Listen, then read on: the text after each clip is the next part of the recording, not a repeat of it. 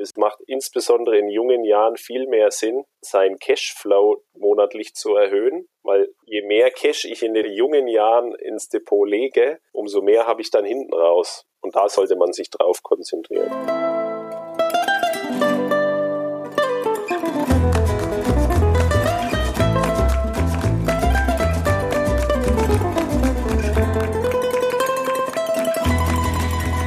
Moin Moin und herzlich willkommen zu einer neuen Folge von El Dinero. Heute haben wir wieder eine Hörerfolge und zwar haben wir einen Gast, der sich schon vor einem knappen Jahr bei uns gemeldet hat und sein Depot vorstellen wollte. Albert, wen haben wir denn heute zu Gast? Ja, wir haben heute Bernd zu Gast und Bernd hat den Traumberuf eines jeden Jungen ergriffen. Er ist nämlich Feuerwehrmann.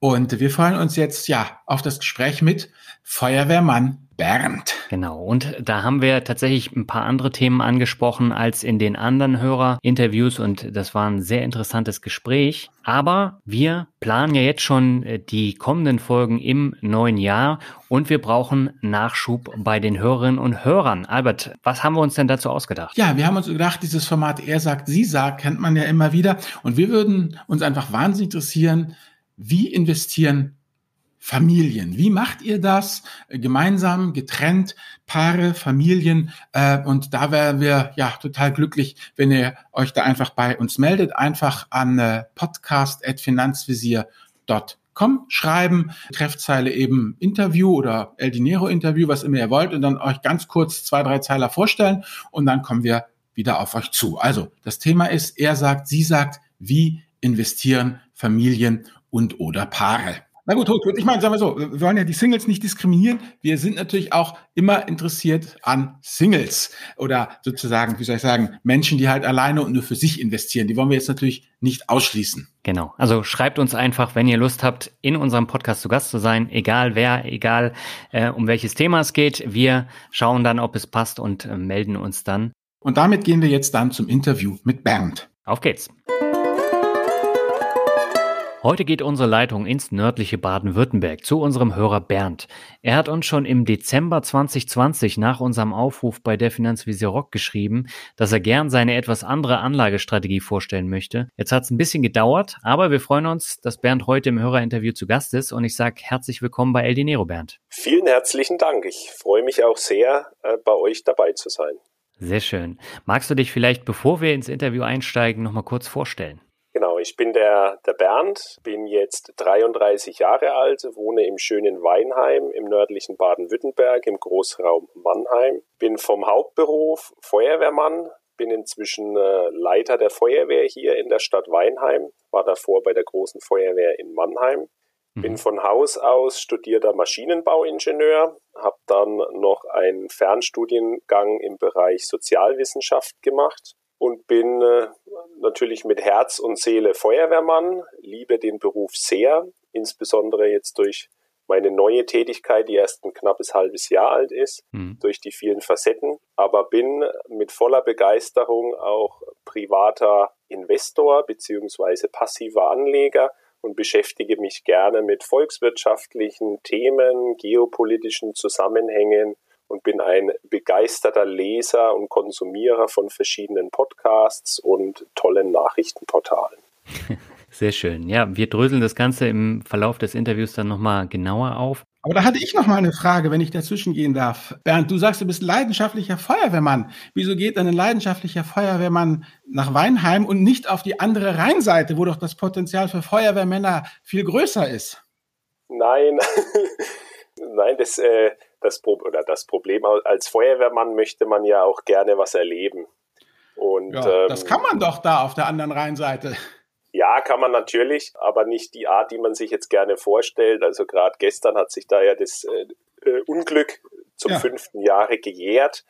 Ähm, da muss man aber sagen, das ist auch Gott sei Dank bei denen die, die große Ausnahme. Also für die Hörer, wir sprechen über, über die BASF in Ludwigshafen. Und ansonsten ist da natürlich richtigerweise viel auf dem Thema Sicherheit produzieren, Gefahren vermeiden, viel Vorbeugung, aber so im Tagesgeschäft Brände oder Unfälle sind da sehr, sehr selten. Und da muss man sagen, da steppt natürlich woanders dann der Bär. oder größer. Gut, aber das hören wir als Aktionäre ja gerne, dass da wenig passiert. Genau, und das ist auch die Hauptsache und das ist auch jedem gesagt. Und die BASF ist da auch sehr vorbildlich. Das kann man so sagen. Ja, Bernd, du hast äh, damals in der Mail geschrieben, dass du dem Finanzvisier schon seit 2015 eher sporadisch folgst und seit Sommer 2019 umso mehr. Äh, warum hat es denn so lange gedauert, bis du dich jetzt verstärkt mit dem Thema Investieren beschäftigt hast? Oder war das einfach nur eine spezielle Art des Investierens? Also ich muss sagen, mit dem Thema Investieren habe ich mich schon länger beschäftigt. Ich habe mhm. nur noch nicht den richtigen Weg für mich gefunden gehabt. Und ähm, wenn ich dann als, als eine der wichtigsten Erkenntnisse in den letzten Jahren ähm, war für mich irgendwann das Thema, ob ich mir ein Eigenheim zulegen möchte oder nicht.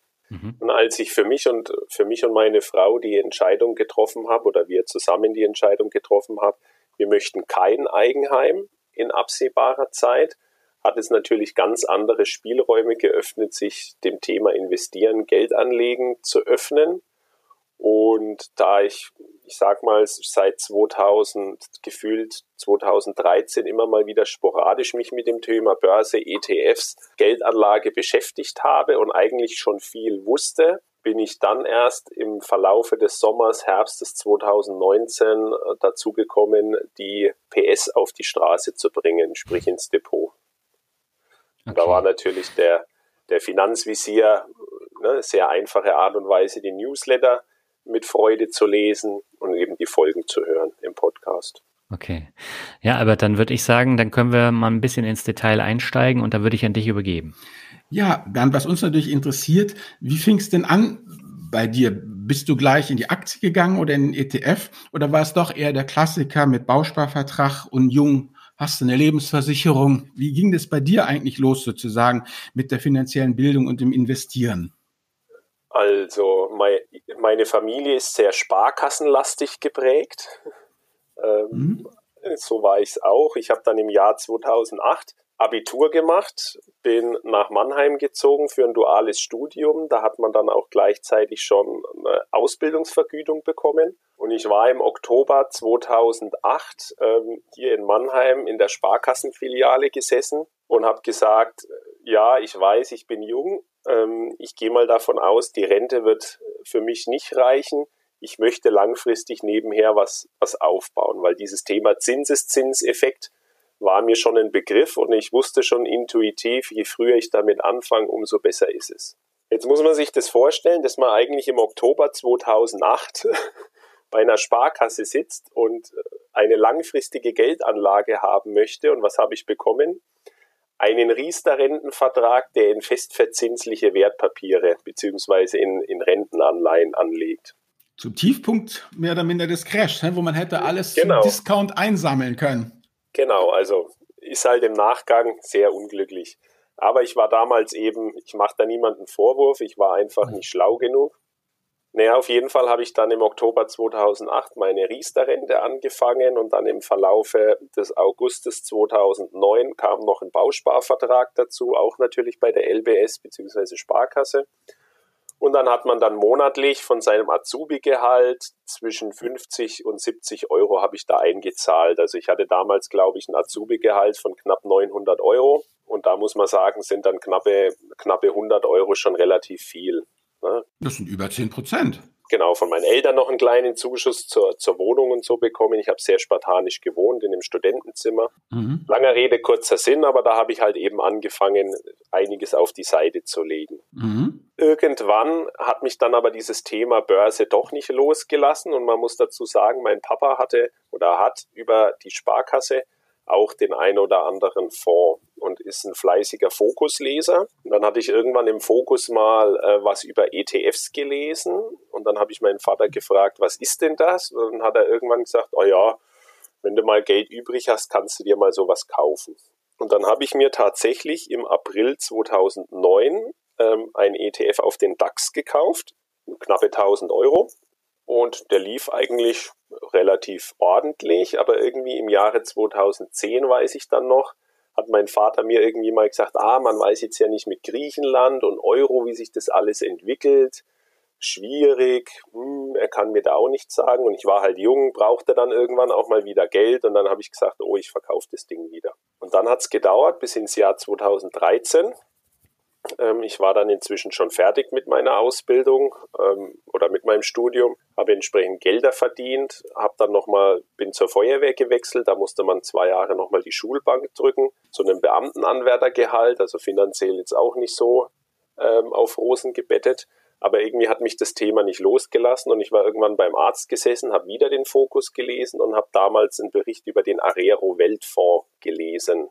Und da kommt ja, mhm. der Gründer des Areros kommt ja hier aus, da kam ja, kommt aus Mannheim und dann hatte ich da gleich eine emotionale Verbindung, habe mir das Ding angeschaut ähm, und es mhm. wurde ja auch von Verbraucherschutzzentralen empfohlen und dann dachte ich, ja, damit kann ich nichts verkehrt machen und habe dann sogar einen äh, Sparplan auf den Arero eröffnet. Na wunderbar. Und, Wir haben ihn ja auch schon im Podcast hier gehabt, den Herrn Weber. Genau, und es lief dann gleichzeitig hatte mir mein Vater noch so ein Dividenden Global Stock Select empfohlen, weil der tolle Ausschüttungen hatte. Aber da wusste ich noch nicht, dass mein Vater natürlich kurz vor Renteneintritt einen anderen Fokus hat wie jemand Junges. Das Ding habe ich aber als, als einziges heute noch. Das ist von 2013, hat jetzt inzwischen knapp 100 Prozent zugelegt. Also so schlecht war die. Mit Ausschüttungen natürlich. So schlecht war das gar nicht. Und den Arero habe ich dann aber im Jahre 2014, 15 wieder verkauft und hatte dann viel mit Einzelaktien ähm, probiert. Aber immer Darf ich so mal fragen, Bernd, warum hast du ihn verkauft? Man, eigentlich wärst du doch fertig gewesen mit dem Ding. Ja, aber mir war dann irgendwann die Aktienquote zu gering. Mhm. Okay. Und, dachte, und die Rohstoffe, das war mir dann irgendwie also das konnte ich nicht so richtig verstehen, warum jetzt äh, Rohstoffe dann so langfristig im Wert immer steigen. Und ich dachte, wenn ich alles in Aktien habe, fühle ich mich irgendwie wohler dabei. Okay. Und was kam dann an Einzelaktien? Dann warst du ja voll auf dem Daniel-Trip. Genau, und ja, dann fängt man eben so an, was ich weiß noch, Anfang 2015 habe ich mir Apple gekauft, ähm, es war SAP dabei, BASF dabei, Heidelberger Druck war dabei, und man muss sagen, also das ist wieder der Vorteil, wenn man hier aus der Region kommt, weil ich dann auch Interesse hatte, auf diese Hauptversammlungen zu gehen. Und wenn man sich jetzt reihum hier in der Region Aktien kauft von den DAX oder MDAX oder SDAX Konzernen, dann fährt man eigentlich relativ gut. Also Sprichwort BASF, SAP, MVV Energie, in Mannheim noch Fuchs Petrolub, Heidelberger Druck, Heidelberg Zement hatte ich ausgelassen ähm, und habe mir da halt einfach so meine Einzelaktien gekauft. Ähm, dann gab es noch eine Firma aus Österreich, die Feuerwehrautos herstellt. Da ne, kommt er dann halt mhm. dazu, dass man sich in der Branche etwas besser auskannte, wo man gesagt hat, oh, die sind auch ganz gut, familiengeführt. Und ich musste aber, das ist mir damals nicht bewusst gewesen, ähm, das kam mir erst später die Erkenntnis, dass ich damals intuitiv schon auf andere Kennzahlen geguckt habe, wie jetzt auf eine Bilanz. Also eine Bilanz konnte ich noch nie richtig lesen, ähm, wollte ich auch nie, sondern ich habe immer auf andere Sachen geguckt. Ich habe geguckt, wie ist die Aktionärsstruktur, ist vielleicht einen großen Ankerinvestor, insbesondere sogar eine Familie, ähm, sind die Mitarbeiter in irgendeiner Form im Unternehmen beteiligt und wie sieht eben der Vorstand aus? Also ist das, sind es junge, dynamische Leute, sind es ältere Leute mit viel Erfahrung, ähm, so der Mix. Und da habe ich intuitiv mal die eine oder andere kleine Aktie mir gekauft, ähm, wo ich im Nachgang auch sehr zufrieden damit war. Aber nichtsdestotrotz, ich habe dann irgendwann 2015, 2016 gemerkt, dass das sehr viel Zeit kostet, sich damit zu beschäftigen. Hatte dann meinen Fokus auch auf der persönlichen Weiterbildung, weil ich mein Fernstudium dann angefangen habe und eben 2018, glaube ich so, ähm, hatte meine Frau und ich dann irgendwann für uns die endgültige Entscheidung getroffen, dass wir eben kein Eigenheim uns zulegen wollen.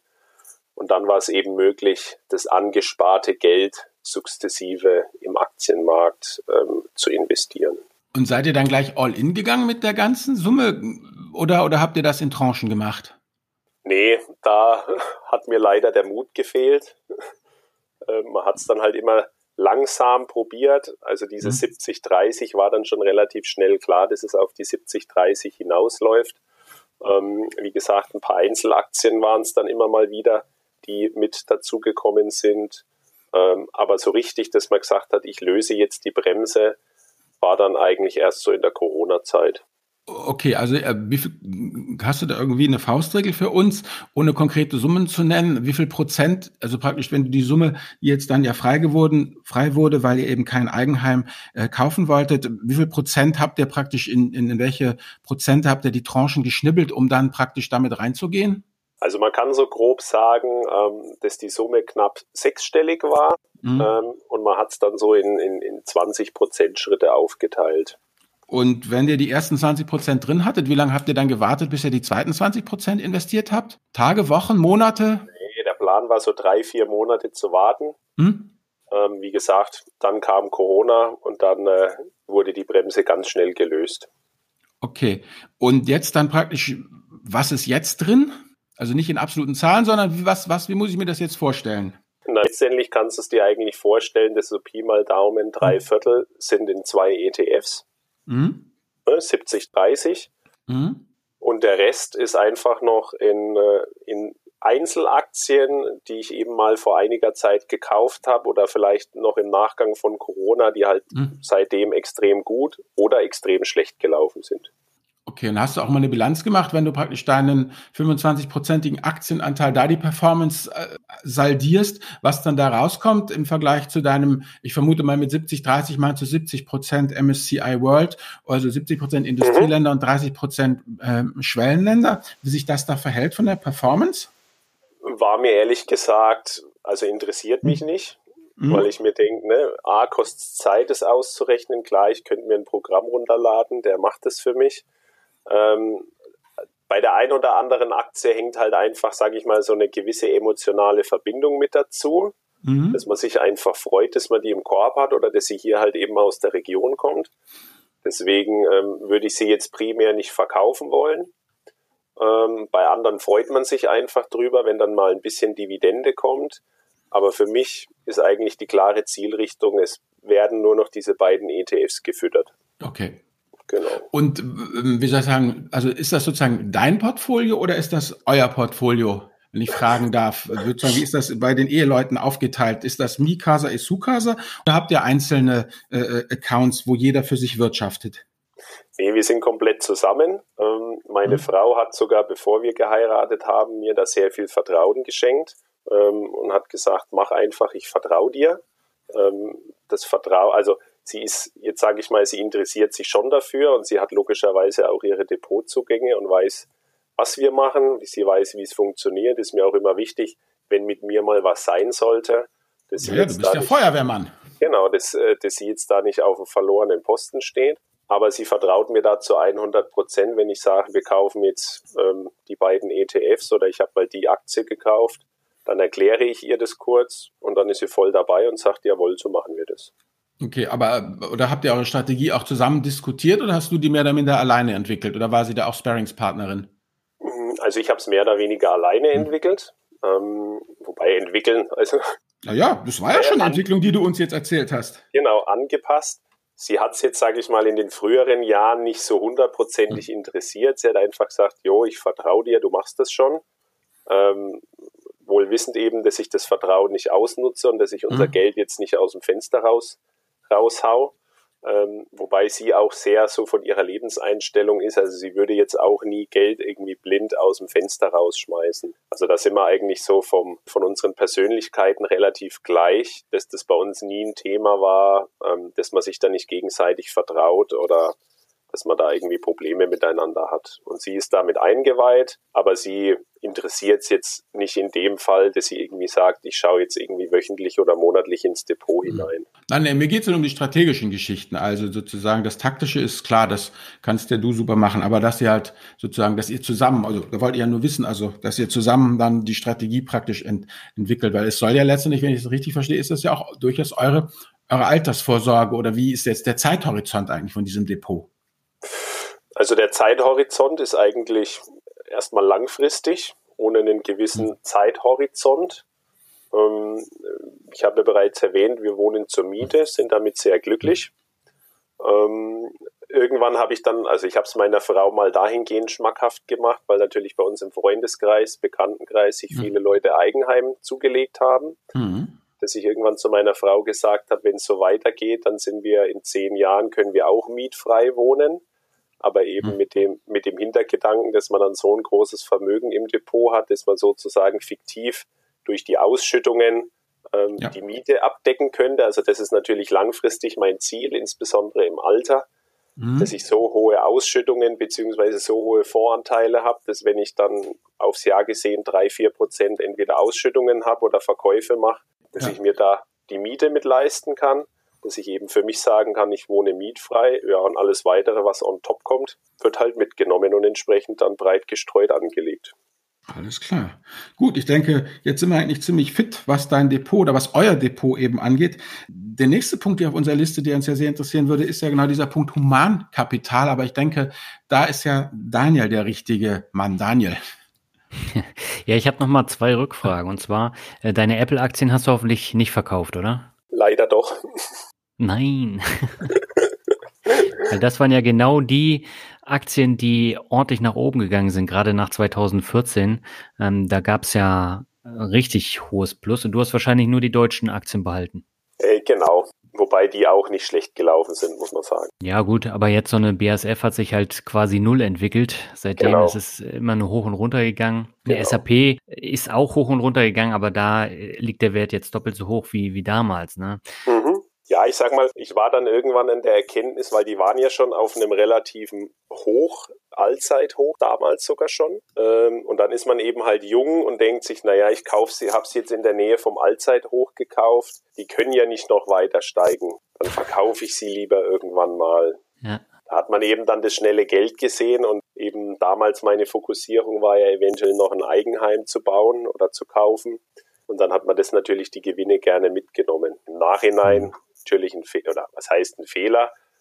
Ich ärgere mich nicht drüber, weil ich ne, bin von der Natur, dass ich sage, Fehler sind dazu da, dass man sie macht, aber man muss halt dann das Beste daraus lernen, dass man sie nicht ein zweites Mal macht. Ja, das stimmt, aber ich bin ja genauso vorgegangen. Also ich habe ja auch diverse Aktien verkauft und hätte ich sie länger behalten, dann hätte ich jetzt das Fünffache an, äh, an Geld gehabt. Aber äh, ist halt so und man lernt da tatsächlich nie aus. Was ich noch anmerken wollte, das Thema Software. Du könntest jetzt zum Beispiel Parkett, also das ehemalige Treasure One nehmen. Da brauchst du tatsächlich nur dein, dein äh, Bankkontoauszug hochladen und dann wird dein ganzes Portfolio abgebildet mit Rendite und allem drum und dran. Also das ist super einfach und ein Depot ist auch kostenlos. Ja. Falls dich das interessieren sollte. Ich denke mir immer, wenn man einmal im Jahr so ungefähr ins Depot reinschaut, es müsste eigentlich ausreichend sein. Also du bist da tatsächlich auf der Albert-Schiene.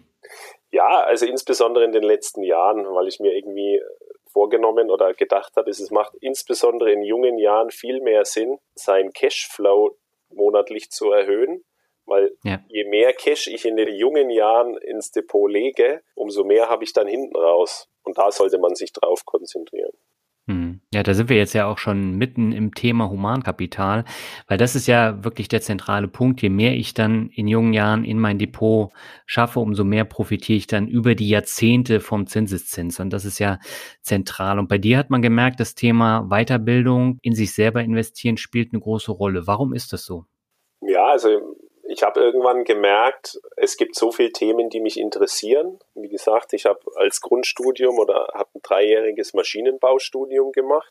Ja. Hatte damals aber schon so irgendwie gemerkt, so ich werde nie der richtige Entwickler oder Konstrukteur, weil mir da dann so die Bindung ins 100% Technische gefehlt hat. Ich hatte dann schon immer Interesse ins Bereich Betriebswirtschaftliche. Bei der mhm. Feuerwehr war es natürlich auch sehr technisch lastig, aber eben hat mit Maschinenbau an sich jetzt nicht viel zu tun gehabt. Man brauchte eben, um bei der Feuerwehr beginnen zu können, ein naturwissenschaftlich oder technisches Grundstudium. Mhm. Und ähm, habe mich dann in der Feuerwehr eben viel mit ehrenamtlichen Sachen ähm, beschäftigt, also mit freiwilligen Feuerwehren, vorbeugender Brandschutz. Das was ging dann mehr ins Bauliche oder geht mehr ins Bauliche. Habe jetzt eben gewechselt. Mir war es aber wichtig, nochmal ein Studium draufzusetzen mit einem höheren Abschluss, weil äh, im deutschen öffentlichen Dienst ist es immer noch so, dass man unter gewissen Umständen nur einen Job bekommt, wenn man eben das richtige oder zumindest den richtigen Studienabschluss hat. Ja. So diese Durchlässigkeit ist da ja noch nicht so richtig ausgeprägt. Und das Thema hat mich einfach interessiert. Und ich hatte damals auch, das war, obwohl es ein sozialwissenschaftliches Studium war, auch viel über volkswirtschaftliche oder betriebswirtschaftliche Zusammenhänge geschrieben. Also meine Masterarbeit ging über die nachhaltige Unternehmensnachfolge in kleinen Familienunternehmen. Also wenn der Patriarch irgendwann nicht mehr kann und aus mhm. der Familie aber keiner will. Und da habe ich schon gemerkt, dieses Thema Wirtschaft, Volkswirtschaft interessiert mich und habe mich da eben immer wieder eingelesen, habe mir Bücher gesucht, habe mir Nachrichtenseiten gesucht. Genau. Und ähm, merke einfach für mich, es macht mir halt tierisch Spaß. Und dann so zu den täglichen Herausforderungen, die ich habe, also ich bin jetzt ja Thema Humankapital, habe natürlich mir auch überlegt, wie geht's beruflich weiter. Ähm, hatte eigentlich einen, einen, sehr tollen Job in Mannheim bei der Feuerwehr, hatte ja. meine in Anführungszeichen teilweise Schichtdienst, aber auch viel Bürozeit, in Anführungszeichen ein geregeltes Freizeit- und Urlaubsleben. Aber letztendlich war man natürlich einer von vielen. Das heißt, man hat selber nicht so die Entscheidungsfreiheit gehabt. Und dann habe ich mir die Frage gestellt, okay, du bist jetzt Anfang 30, willst du das dein Leben lang machen oder willst du was anderes machen? Und dann mhm. habe ich mich eben hier in der Region beworben, in eine kleinere Stadt, wo ich dann aber der komplette Chef der Feuerwehr bin und habe natürlich alles jetzt selber an der Backe, also muss mich um Fahrzeuge kümmern, muss mich um Personalführung kümmern, muss mich um diese baulichen Sachen kümmern, ähm, insbesondere wenn man auch viele Ehrenamtliche hat, die dann mit Hauptamtlichen zusammenkommen müssen. Das ist auch immer sehr konfliktträchtig. Merkst natürlich von meiner Urlaubs- und Freizeitplanung wesentlich eingeschränkter wie davor, aber man hat halt A, ein bisschen mehr Geld, aber mhm. man kann halt wesentlich mehr gestalten.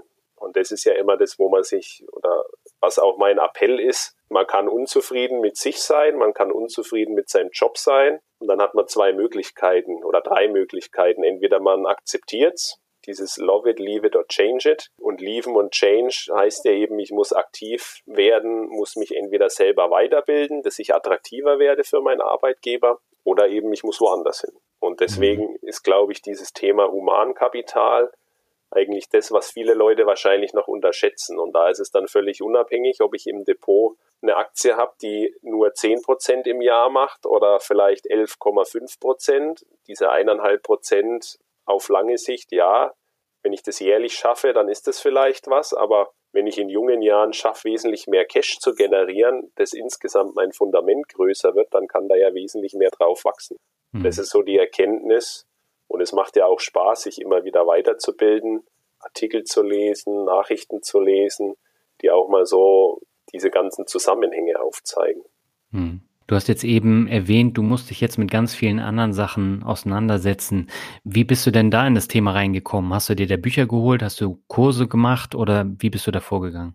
Also ich hatte letztes Jahr mal ein Mental-Coaching gemacht, mhm. so mit einem, mit einem Videocoach, dass man sich immer wieder mal getroffen hat und in verschiedenen Bereichen probiert hat, so aus sich heraus ein bisschen mehr Leistung zu kitzeln oder sich einfach weiterzuentwickeln. Dann muss ich sagen, bin ich vor ja, knapp zwei Jahren auf äh, die Bücher von Dr. Dr. Zittelmann gestoßen, der auch sehr viel geschrieben hat über Persönlichkeitsentwicklung und setzt dir größere Ziele. Ähm, habe gerade auch das Buch von ihm gelesen, wo er die Psychologie der Superreichen analysiert. Mhm. Seine zweite Doktorarbeit. Genau, und dann ist es einfach mhm. die Erkenntnis, die sich auch bei mir durchsetzt. Schau dir erfolgreiche Leute an und probier von denen zu lernen. Und ähm, egal was man macht, ähm, man muss es mal ausprobieren und dann halt immer mit, mit sensiblen Antennen laufen. Dass wenn man mal Fehler macht, für sich natürlich feststellt, okay, den Fehler habe ich jetzt gemacht, aber sich nicht drüber ärgern, sondern einfach nach vorne schauen und zu sagen, das passiert mir kein zweites Mal. Mhm. Und so dieses Fachliche, was du jetzt anwenden musst äh, mit der ganzen Planung, hast du dir da auch irgendwie Bücher besorgt oder ähm, hast du da Weiterbildung gehabt? Also beim Fachlichen ist es eigentlich ganz einfach, weil insbesondere im Baubereich das so viel ist. Da gibt es eine Software, wo man dann halt entsprechend nachsuchen kann. Mhm. Und das hat man dann mit wenigen Klicks, hat man da die Vorschrift sich rausgesucht. Und dann ist es auch wieder nur, man muss es anwenden können wenn man jetzt zum Beispiel, also es ist ja dann oftmals, wenn, wenn neue Objekte neu gebaut werden, da ist es relativ einfach, weil da kann man halt von Anfang an viel mit berücksichtigen. Ja. Interessant wird es dann, wenn es Bestandsgebäude oder ältere Gebäude sind, die, die umgebaut werden oder die eine Umnutzung bekommen. Da kann man dann die Vorschrift nicht eins zu eins anwenden. Und da muss man einfach mit gesunden, da hilft mir dann wieder mein Maschinenbaustudium, so dass man einen gesunden Menschenverstand und technisches Verständnis hat und probiert dann mit der gegebenen Situation mit dem Architekten das Beste rauszuholen. Aber das ist dann mehr auch so eine Verhandlungsbasis, weniger, da geht es mhm. dann weniger um fachliche Details, weil die fachlichen Sachen sind bekannt, sondern es geht dann mehr darum, wie kann man das jetzt gewinnbringend anwenden, dass auf der einen Seite natürlich die formalen Vorgaben eingehalten werden, aber auf der anderen Seite der Bauherr nicht exorbitant hohe Investitionskosten zu tragen hat oder unverhältnismäßig hohe Kosten. So einen Mittelweg einfach finden. Aber ich denke, das hat man ja immer im Leben, dass das Leben ein Kompromiss ist. ja, absolut. Aber das heißt, so deine Sparpläne, die du jetzt verfolgst, die sind jetzt über die Jahre immer größer geworden, weil du dann eben auch mehr verdient hast. Genau, genau. Hm. Albert, dann würde ich wieder an dich übergeben. Ja, ich würde noch mal ganz gern, Bernd, auf das Thema der Feuerwehrmann als Investor zurückkommen. Vielleicht habe ich da auch ganz romantische Vorstellungen. Ein Kommandant ist gar nicht mehr da, wo es eigentlich brennt. Aber ähm, wenn ich mir sozusagen, ja, meine Vorstellung eines Feuerwehrmanns ist, der muss äh, durchaus vielleicht weitreichende Entscheidungen unter hoher Unsicherheit treffen. Und das ist ja eigentlich auch die Beschreibung eines äh, Investors. Ähm, siehst du da Parallelen oder ist das einfach nur jetzt äh, die romantische Laiensicht? Teils, teils. Also ich bin inzwischen so weit, ich weiß nicht, wie ihr das seht, aber äh, wenn ich in jungen Jahren mich dafür entscheide zu investieren, breit gestreut an der Börse mit einem ETF, mit zwei oder auch mit drei ETFs, also wirklich ganz streng Weltportfolio, dann sehe ich für mich persönlich da überhaupt kein Risiko. Wenn ich mich dann, also wenn ich mit Anfang 30 oder mit Mitte 20 sage, ich möchte langfristig im Aktienmarkt investieren, dann hat es für mich wesentlich weniger Risiko wie die Teilnahme am Straßenverkehr, um jetzt mal ein abstraktes Beispiel zu nehmen, äh, weil ich da einfach auf, auf, die, auf die Weltwirtschaft baue, ähm, dass es irgendwo auf der Welt immer Länder gibt, die wachsen wollen, unabhängig davon, welche politische Partei jetzt vorne ist und irgendwelche Regionen immer sagen, wir wachsen und die einen sind mal schwächer. Deswegen sehe ich da überhaupt kein Risiko als Investor, wenn man das eben einfach handhabt. Und letztendlich ist es, glaube ich, das Risiko kommt hinein, wenn man das schnelle Geld verdienen möchte. Oder wenn man irgendwie äh, gewisse Investitionsentscheidungen nicht durchkalkuliert. Also jetzt gerade so als im Bekanntenkreis sind ja eben viele dabei, sich jetzt eine Immobilie zu kaufen oder haben sich eine Immobilie gekauft und da geht es oftmals ja eigentlich nur um diese emotionale Entscheidung, ich will was eigenes haben. Und dann hat man sich die nächsten 10, 15 Jahre eine Zinsbindung geben lassen, die verträglich ist.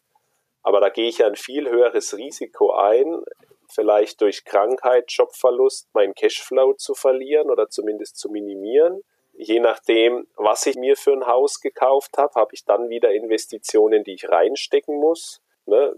Ich sag mal, beste Beispiel jetzt im Ahrtal.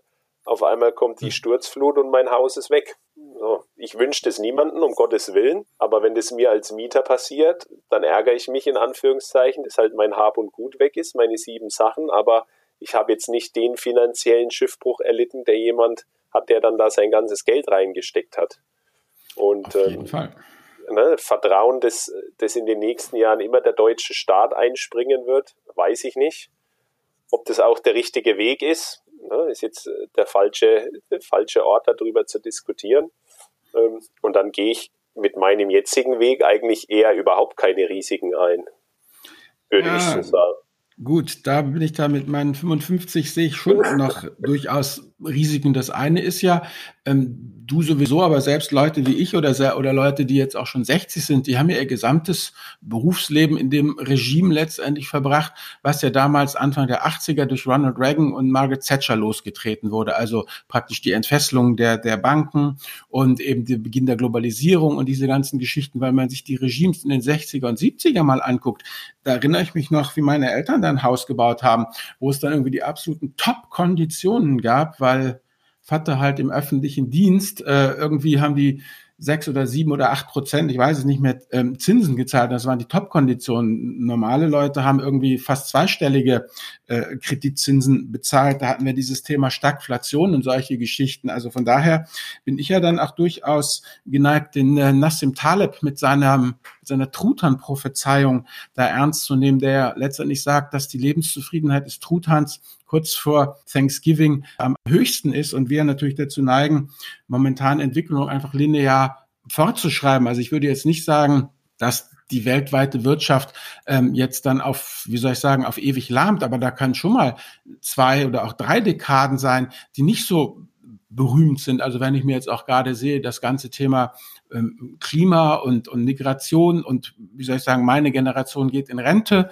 und äh, da wäre es doch durchaus wünschenswert, dass die Rente erhalten bleibt. Und äh, wenn man sich dann mal dein schön gefülltes Depot an, äh, anguckt, du hast noch ein bisschen zur Rente, da könnte man auch durchaus auch einen Solidarbeitrag eben erheben. Also denke mal, die Sturzflut des Ahrtals, die kann auch auf regulatorischem Wege eben äh, äh, kommen, ähm, wenn da irgendwelche Sonderabgaben dann ähm, fällig werden und solche Geschichten. Also ich bin da sehr skeptisch, was dieses Thema angeht. Kein Risiko. Ich würde sagen, es ist ein breit gefächertes Risiko. Das ist das, was man sinnvoll machen kann und machen sollte.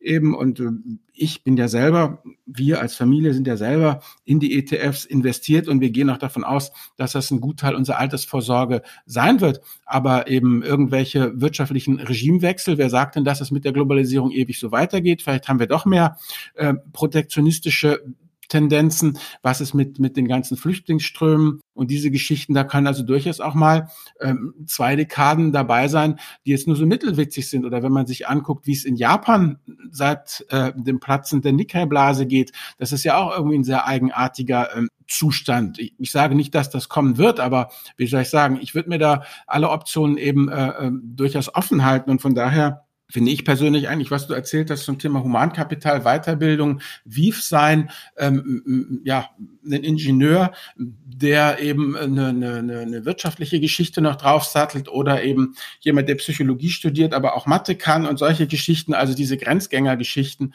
die halte ich aus meiner persönlichen Lebenserfahrung für sehr gut, weil solche Leute werden halt einfach gebraucht, weil das sind diese Schnittstellenmenschen, die dann zwischen verschiedenen äh, Professionen vermitteln können. Aber boah, so dieses Thema, ich gehe damit überhaupt kein Risiko ein, das würde ich jetzt nicht so unterschreiben. Nee, ich glaube, ich glaube, wir haben uns, äh, wir haben uns kurz falsch verstanden. Also jetzt, es ging jetzt rein um das Thema, was ich damit nur sagen wollte. Es herrscht ja manchmal in Deutschland dieser, dieser Glaube, wenn man an die Börse geht, geht man ein sehr hohes Risiko ein. Ähm, so nach dem Motto, wie du es ja vorhin richtigerweise mhm. gesagt hast, ein Feuerwehrmann trifft manchmal Entscheidungen, die weitreichendste Konsequenzen haben können, ohne dass ihm alle Informationen vorliegen. Und das ist ein hohes Risiko. Und ähm, gewisse Produkte an der Börse, sei es Hebelprodukte oder, oder sonstige, teilweise vielleicht sogar auch Einzelaktieninvestitionen, kommt aufs Unternehmen darauf an, da treffe ich ja auch eventuell eine weitreichende Entscheidung, je nachdem, wie viel Geld ich da rein investiere. Ähm, habe nicht alle Informationen vorliegen, weil mir vielleicht das ein oder andere Infowissen fehlt. Und auf diesen Zusammenhang war das jetzt gemünzt, dass wenn ich sage, ich äh, rein ums Investieren, ums Geld anlegen, ich lege breit gestreut weltweit langfristig an oder vielleicht auch im ähm, um, sage ich mal, das Geld dann einfach nur auf dem Tagesgeldkonto zu haben, wo es die Inflation auffrisst, finde ich, dass dann das langfristige Investieren in ETFs kein Risiko ist jetzt vielleicht übertrieben, aber ein, es geht schon sehr, es geht ganz, ganz niedrig zu. Es ist zumindest das prognosefreiste, was du kriegen kannst. Genau, genau, genau. Keiner weiß, wie sich die Welt entwickelt. Also wer die Glaskugel hat, ne, dann würde ich jetzt hier nicht sitzen, wenn ich die hätte. würde ich woanders sitzen. Nee, Spaß beiseite. Du könntest ja Glaskugel-Interviews geben und was weiß genau, ich, im Fernsehen genau. Oder Crash-Prophet werden. Oder Crash-Prophet werden, ja. Wobei da muss man auch sagen, die, die haben halt einfach ein gutes Geschäftsmodell entwickelt. Und, ja, das stimmt. Äh, und verkaufen es. Also eigentlich kann man ihnen keinen Vorwurf machen. Nee, aber wie gesagt, ähm, wie die Welt sich entwickelt, keine Ahnung. Ne?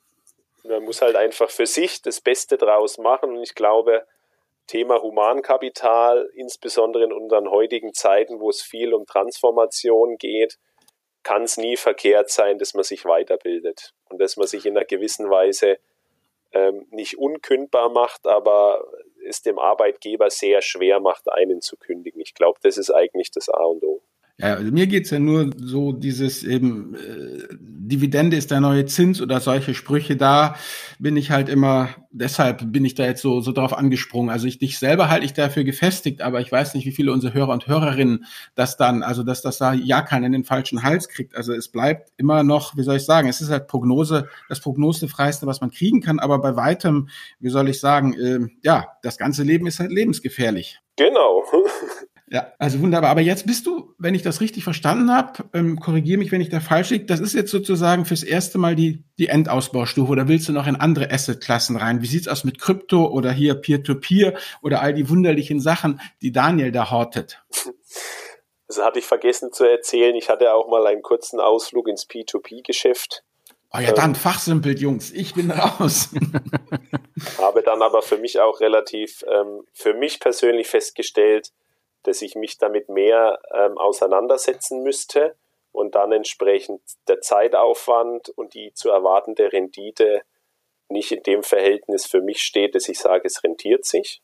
Ähm, Immobilien, ähm, wie, wie ich schon erwähnt habe, aktuell kein nichts geplant. Ich würde gern auf, auf Dauer zur Miete wohnen, aber ich weiß auch, man soll nie, nie im Leben sagen. Vielleicht ändert sich ja auch irgendwann der Immobilienmarkt wieder, wir wissen es nicht. Oder du aber bist Vater äh, oder so. Oder Kryptowährungen kenne ich mich auch nicht aus. Will ich mich nicht. Ich hatte mal, wo das 2017 der erste Bitcoin-Boom war, hatte ich mir mal die Aktie von der Bitcoin Group gekauft. Ähm, weil das habe ich verstanden, wie eine Aktie funktioniert, aber hier mit Wallet einrichten und das war mir dann auch zu, zu umständlich. Und was den Vermögensaufbau angeht, ist das die Endausbaustufe 70-30 und ich bin eigentlich nur am Überlegen, wie ich meinen monatlichen Cashflow erhöhen kann oder langfristig erhöhen kann. Dass man eben immer mal links und rechts guckt, was gibt's für Themen, die mich interessieren könnten. Hm, ich bin, wie gesagt, jetzt 33, glaube auch nicht, dass ich den Job dann bis zur Rente mache, dass man dann irgendwann nach zehn Jahren vielleicht sagt, ich habe wieder Lust auf was Neues.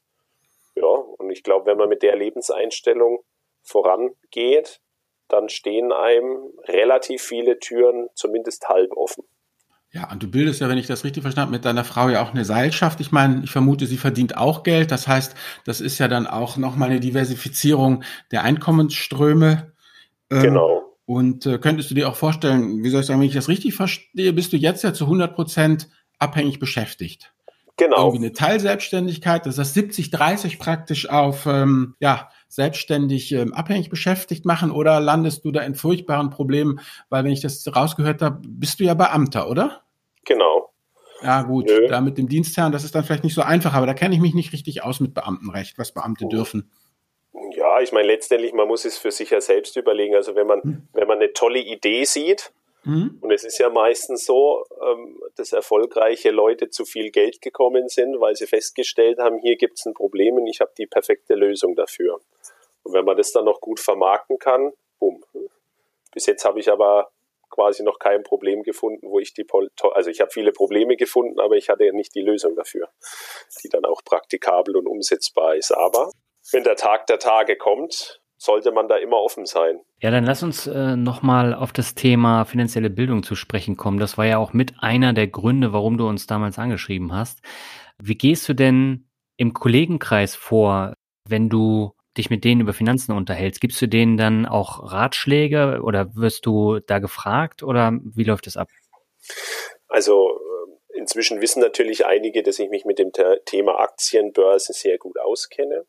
Und da mhm. kommen, kommen schon immer mal Fragen aus dem bekannten Kollegenkreis, insbesondere seitdem die, die Inflation wieder ein bisschen angezogen hat und negative Zinsen da sind. Aber Ratschläge selber gebe ich ähm, keine Detailratschläge, weil ich sage immer nur, das Beste ist, ihr lest euch einfach mal in dem schlauen Buch komprimiert ein und trefft für euch die Entscheidung, die zu euch passt. Weil ich bin logischerweise kein Anlageberater, kein Honorarberater würde ich auch nie machen. Hm.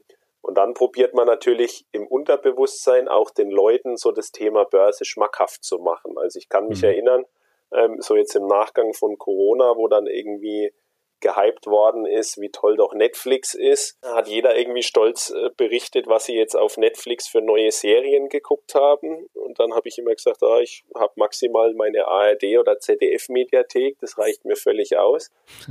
ja, und wieso ich denn kein Netflix habe? Und ich gesagt, nee, alles in Ordnung, ist in Ordnung, wenn ihr viel Netflix habt, weil ähm, ich habe jetzt natürlich nicht gesagt, dass ich die Netflix-Aktie habe, aber ich habe das für mich so interpretiert. Ich habe ja den Weltmarkt breit gestreut abgebildet. Das heißt, Netflix ist zwar nur ein kleiner Teil, aber das wissen die ja nicht. Und dann habe ich immer gesagt, hier, ähm, ne, jedes neue Netflix-Angebot macht mich ein Stückchen reicher. Und auf die Art und Weise, wenn man das dann mal anfängt runterzudröseln, wenn der eine sich dann eine Cola aufmacht und man dann ihm sagt, freut mich, dass du Cola trinkst, ähm, ne, mein Unternehmen verdient wieder ein bisschen mehr damit. Oder die Raucher, die dann in, in die Raucherpause gehen, wenn man denen dann irgendwie sagt, ne, raucht ruhig zwei Zigaretten, dann habe ich ein bisschen mehr verdient. Dann kriegt man die Leute so langsam, dass sie, und da merkt man so richtig, wie es oben im Gehirn rattert. So was meint er jetzt? Und der ein oder andere hat dann schon gesagt, ey Bernd, das ist eigentlich gar nicht blöd, was du sagst. Ne? Also schaust uns beim Rauchen zu, wie wir unsere Gesundheit kaputt machen und du verdienst damit Geld. Mhm. Und ich glaube, das ist einfach so, was bei uns in Deutschland zu kurz kommt, dass die Leute eben so diese Zusammenhänge darstellen müssen oder äh, sehen müssen, das ist eben nicht irgendwie die Börse, ist so ein, so ein dunkles, schwarzes Loch ganz weit weg. Und da sind Leute, die machen, was sie wollen und spekulieren. Und ja, das ist wahrscheinlich auch durch die Medien ein bisschen getragen, aber nee, dass man sich dadurch durch kleinste Beträge eigentlich am produktiven Erfolg der Volkswirtschaften beteiligen kann. Das ist eigentlich was Tolles. Mhm. Und das probiere ich den Leuten immer so ein bisschen rüberzubringen und dann eben auch immer mit dieser Zielrichtung passiv investieren, breit gestreut, nie bereut dass man da natürlich, wenn man ne, seine Eigenheimpläne verwirklicht, ist das gut und wichtig. Und äh, dass man dann aber immer mal überlegen sollte, wenn man einen Groschen übrig hat, ob das nicht eine Option wäre. Und empfehle natürlich immer Literatur, ähm, wo man sich einlesen kann, damit die Leute eben sich selber schlau machen. Also das sage ich ihnen auch immer, wie wichtig das ist. Welche Literatur empfiehlst du da? Also ich kann aus eigener Erfahrung sagen, dass ich mit den Büchern von Gerd Kommer sehr gut gefahren bin. Mhm. Es macht auch richtig Spaß, die zu lesen. Natürlich jetzt mal so ein Schinken von, von Costolani, das geht natürlich runter wie, wie Öl, ne, wenn man dem einfach seine, seine Weisheiten und Ansichten sieht. Und das war es dann eigentlich im Großen und Ganzen schon. Und ich meine, da gibt es inzwischen viele gute Bücher. Ich muss gestehen, ich habe auch mal ein Dirk Müller Buch gelesen, weil es mich einfach interessiert hat, was der so schreibt. Obwohl er ein Crash-Prophet ist, würde ich jetzt für mich persönlich sagen, bei dem einen oder anderen hat er vielleicht nicht ganz unrecht. Also ich würde ihn jetzt nicht hinstellen, wie das er irgendwie nur Angst macht. Mhm. Aber es ist eben auch mal interessant, solche anderen Meinungen zu hören, weil das kann einen selber ja auch wieder dazu führen, dass man seine eigene Meinung nochmal überdenkt oder einfach nur seinen Horizont erweitert. Mhm. Ja gut, da gebe ich dir total recht, weil das muss ja sein, man muss ja eigentlich alles lesen, hören, sehen, egal wer was sagt, das machen Daniel und ich ja auch, weil nur wenn du einfach dir die gesamte Marktbreite irgendwie informationsmäßig beschaffst, kannst du ja irgendwelche, also entweder du machst gar nichts, also du gehst wirklich in deine Höhle und investierst sozusagen sparplanmäßig und bist alles abgeschottet, aber wenn du anfängst, doch irgendwie dich zu informieren, da muss man sich total breit in, informieren, weil ähm, sonst ja, lebt man als Investor eigentlich seine Vorurteile aus. Und das ist eigentlich langfristig eben noch, noch nie ähm, gut gegangen. Ja, und selbst wenn man sagt, diese Person, was die jetzt da schreibt,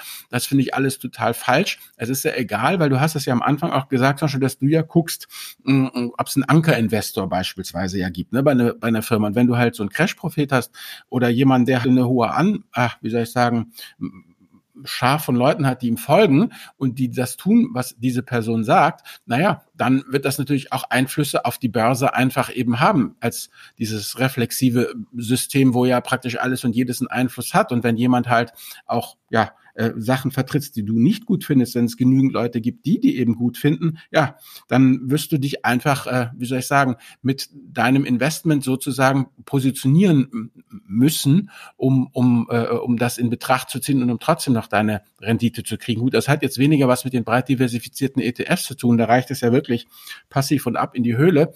Aber jeder, der Einzelaktien investiert, der muss ja alles einfach wissen. Oder nicht alles, aber breit rein halt. Und es ist vollkommen belanglos, ob ich diese Person gut oder schlecht finde, ob ich, sondern diese Person äußert sich öffentlich, diese Person hat einen Einfluss auf die Börse, also muss ich wissen, was diese Person sagt. Fertig. Genau. Also mache ich es jedenfalls. Ich meine, Daniel, du wirst ja auch alles, alles, du, du hast ja auch schon hier die beiden Herren, wie hießen sie noch? Äh, äh im Friedrich Podcast. und Weig. Ja, hast du auch im Podcast gehabt, weil man einfach ähm, ja die ganze Bandbreite hier haben muss. Ich meine, wie gesagt, wir haben ja auch jetzt Herrn Meier gehabt und jetzt werden wir, ich weiß nicht, wie ihr Name, den, den nächsten El Dinero Podcast da, die die andere Seite eben vertritt, die äh, dass wir einfach breit reingehen und einfach alles präsentieren. Also das ist für mich halt total wichtig. Hm. Ja, äh, Bernd, du hast ja vorhin äh, dieses Zitelmann-Buch erwähnt, setze dir größere Ziele. Das habe ich auch schon mal bei der Finanzvisier Rock empfohlen. Das fand ich zum Beispiel mega, mega gut, einfach weil da erfolgreiche Lebensläufe vorgestellt werden, wo man auch eine Menge rausziehen kann. Und gerade dieser praktische Ansatz, den du immer äh, betont hast eben mit dem Rauchen und mit Netflix und Co., ähm, äh, das kommt ja da besonders gut rüber. Und ich finde, das ist auch der beste Weg, um anderen Leuten solche Themen schmackhaft zu machen. Weil wenn ich jetzt äh, jemandem erzähle, ja, mein Starbucks-Coffee äh, kaufe ich mir jetzt äh, von meinen Dividenden oder mein äh, Menü bei McDonalds kaufe ich mir von meinen Dividenden, da können Sie sich erstmal nichts drunter vorstellen. Aber das ist dann erstmal so ein, so ein Ansatz, darüber nachzudenken. Genau. Hast du denn noch eine andere Medienempfehlung, jetzt mal abgesehen von Zittelmann und Co., die dich weitergebracht hat? Ähm, also wenn ich jetzt so in den Bereich YouTube reingehe, ähm, ich habe diesen Kanal Aktien mit Kopf immer mal wieder konsumiert. Mhm. Da geht es ja auch nicht nur um Finanzbildung, sondern auch viel um Persönlichkeitsbildung. Ähm, ja. Und dann ähm, finde ich ab und zu auf, auf YouTube, jetzt zum Beispiel Mission Money, ähm, dass sie mal gute Interviewpartner haben aus dem mhm. Bereich ähm, Wirtschaft, Finanzindustrie. Ähm, ja, und dann muss man eben immer mal wieder auch gucken. Ich meine, es gibt diesen, diesen berühmten Dr. Andreas Beck, der jetzt ja auch, glaube ich, ein eigenständiges ähm, äh, Fondsangebot rausgebracht hat ähm, mhm. der aber auch relativ einfach und strukturiert denkt und auch Zusammenhänge gut erklären kann und sie auch einem breiten Publikum gut, gut rüberbringen kann. Ähm, bis vor zwei Jahren, bis vor Corona, hat auch der Professor Weber an der Uni Mannheim immer mal wieder so, so Vorträge gehalten, dann äh, unter dem Deckmantel eben von Arero, wo es auch um, um viele Facetten des, des Geldanlegens gegangen ist. Ähm, ja, und da muss man einfach immer mit, mit offenen Augen durch die Welt schauen. Und ich glaube aber, wenn man sich mal entschieden hat, dass seine Finanzanlage eben auf diesen ETFs basiert, ist es ja viel wichtiger, dass man, oder das ist ja gerade der Vorteil, dass man sich dann nicht mehr so sehr auf die Geldanlage konzentrieren muss, sondern eben das Humankapital äh, vergrößern kann. Weil, ähm, wie gesagt, wenn ich halt nur also ich möchte das um Gottes Willen nicht, nicht, nicht abreden. Es gibt ja Leute, die da Spaß daran haben, eben ihr, ihr Einzeldepot mit vielen Einzelwerten zu pflegen, zu hegen, äh, zu gucken, was gibt's Neues, welche Firmen könnte ich nehmen. Aber ich glaube für mich oder ich weiß, für mich steht es eben in keinem Aufwand, weil dann müsste ich zwangsweise ja mein Humankapital da ein bisschen schmälern, zumindest die Fortbildung. Und das ist ja das Tolle an den ETFs.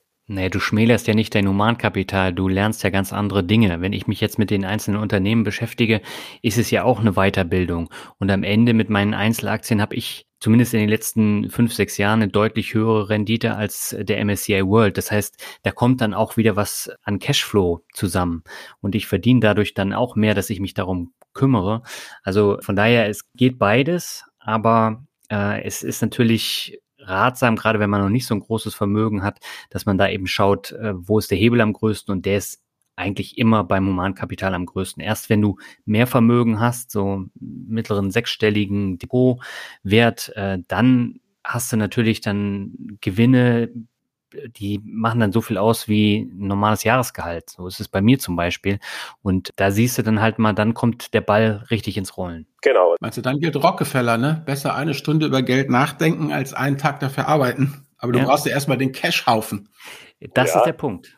Ja, ich denke, das ist ja auch eine ganz einfache Rechnung. Wenn ich jetzt irgendwie jung bin und neu anfange und ich schaffe es jetzt im Monat 100 Euro auf die Seite zu legen und in den ETF-Sparplan, dann habe ich am Monats, am Jahresende habe ich dann ein Kapital von 1200 Euro. Und wenn ich jetzt sage, ich bewege noch irgendwie mein, mein Hintern und schaffe es aus welchen Gründen auch immer. Ich jetzt sage zum Beispiel mal Zeitung austragen und kann ja. dann vielleicht, was dazu führt, dass ich übers Jahr gesehen statt, ich sage jetzt mal in der Woche fünf Stunden weniger am Handy ähm, Zeitungen austrage, ich bin jetzt mal fiktiv, ich weiß nicht, wie heutzutage die Preise für Zeitungsausträger sind, also ich habe es in meiner Jugend mal gemacht, aber rein fiktiv gesprochen, wenn ich es dann irgendwie schaffe, durch ein bisschen zeitliche Investition vielleicht dieselbe Summe aufs Jahr gesehen nochmal zu verdienen, also nochmal im Monat irgendwie 100 Euro mehr habe, dass ich dann statt 100 Euro gleich 200 Euro in meinen Sparplan äh, legen kann, dann ist es doch völlig unabhängig, ob der MSCI World in dem Jahr nur 7% gemacht hat oder vielleicht nur 4% oder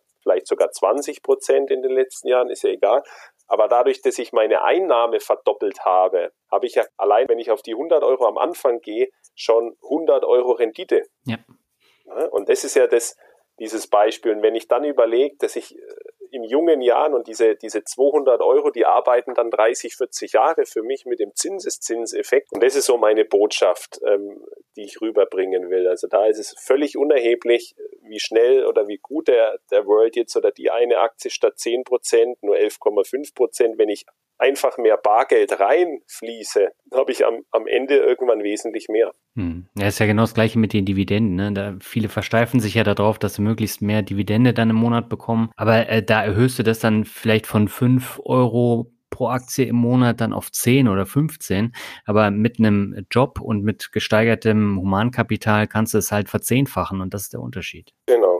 Ja, ich würde sagen, dann sind wir eigentlich am Ende angekommen. Albert, hast du noch eine Frage oder möchtest du die obligatorischen letzten Worte sagen? Ich würde gerne die obligatorischen letzten Worte sagen, weil meine Fragen sind eigentlich alle beantwortet. Naja, das ist wieder, wie soll ich sagen, so eine typisch deutsche Karriere, ja. Du lernst es nicht in der Schule.